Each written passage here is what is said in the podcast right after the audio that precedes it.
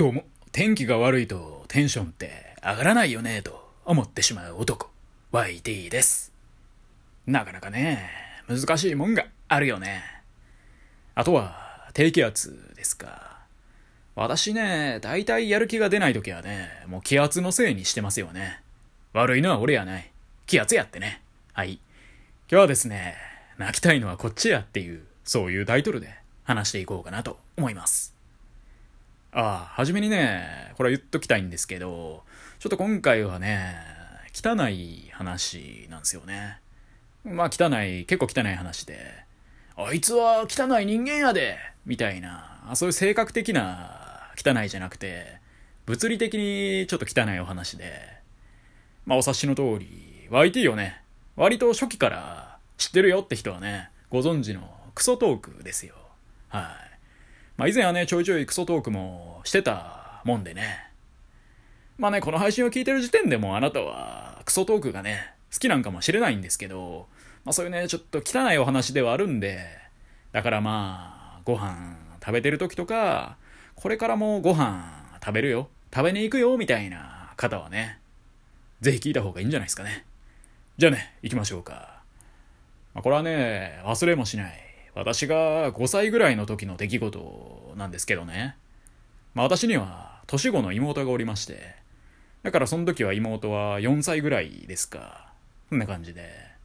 まあ妹との思い出といえばね、幼少の頃はめっちゃ腕とか噛まれた思い出がね、大半を占めるんですけどね。マジでめちゃくちゃ噛まれたな、妹に。なんでそんな噛むんっていうぐらいね、噛まれましたね。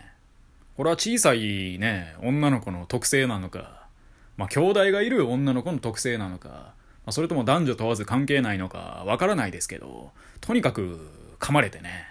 で、妹が成長するにつれて、ようやく噛まれへんようになってきたわって思ったらね、我が家にある日、ポメラニアンがやってきて、今度はね、そのポメラニアンにいっぱい噛まれるっていうね。まあ、ポメに関してはね、私がやつのジャーキーとか、犬用のクッキーとかね、バリバリ食うてもうてたんで、まあ、それにムカついてね、噛んできたって部分は多分にありますけどね。まあ、トムとジェリー的な関係性ですよね。まあ、なぜか大きい方の私がね、ジェリー役をやってたんですけどね。まあ、そんなポメラニアン。ポメラニアンじゃねえや。今回妹の話でした。まあね、そんな感じで、幼少の頃は、とにかくね、本当にビビるぐらい、私の腕を噛んできた。そんな妹。で、これはね、まあ、ある日、家でお風呂に入ってたんですよね。で、その頃言うてもね、妹4歳、私5歳とかなんで、親とも一緒にお風呂入ったりすることが多くて、で、その日はね、おかん、私、妹の3人で一緒にお風呂に入っていて、で、その日の妹は珍しくね、上機嫌だったんですよね。なんかずっと鼻歌混じりで。でもその時の私としてね、まあはっきり覚えてることは、まあ、いつこいつに噛みつかれるんちゃうかってね、警戒していたことはものすごい覚えていて。で、おかんが、まあおそらく体洗ってる時に、私と妹はね、一緒に湯船に入ってたんですよね。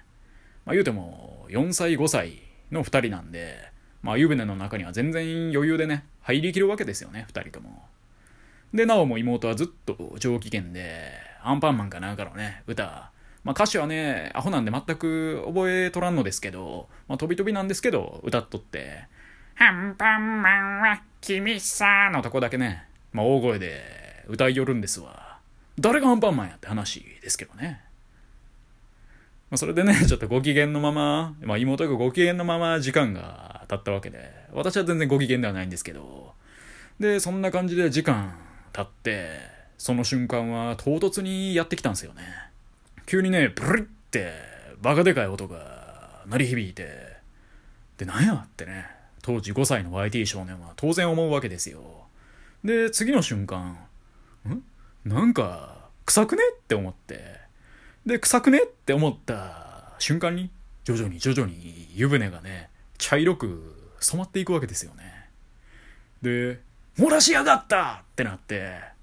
もう完全にね、妹が湯船の中でうんこをね、漏らしよったんすよね。で、妹は最初自分でもね、何のことかようわからなかったんでしょうね。最初不思議そうな顔してて、ただ次の瞬間、やっぱ当然妹もね、癖ってなって、まあ、自分がね、うんこを思いっきり漏らした、そのショックを受けたんでしょうね。うえーって、めちゃくちゃ泣き出して、で、その瞬間ね、思いましたね。いや、泣きたいのはこっちやっていう、そんな話でした。もう妹と共にね、クソまみれですよ。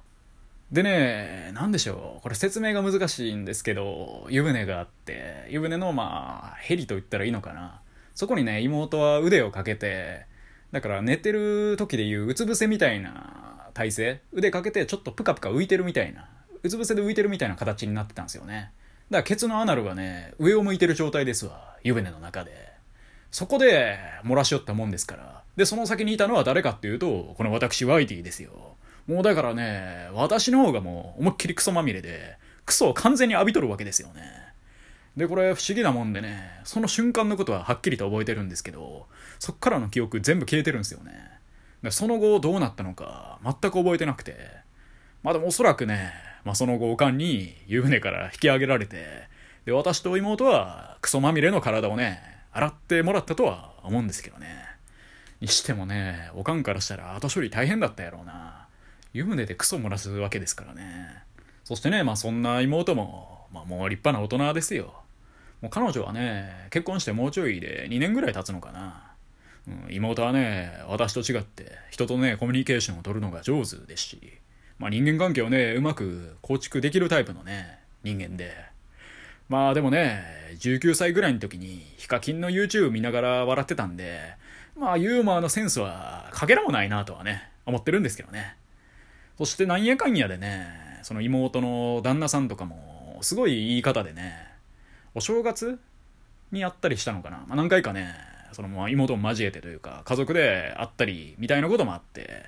次はおそらく正月ぐらいですかね。2024年の正月か。とかには合うかなとは思うんですけど、そのね、全員が集まるようなタイミングで、今回の話をして、地獄みたいなね、空気にさしたろうかなってちょっと思ったり、思わなかったりします。はい。以上、YT でした。今日も聞いてくださり、どうもありがとうございました。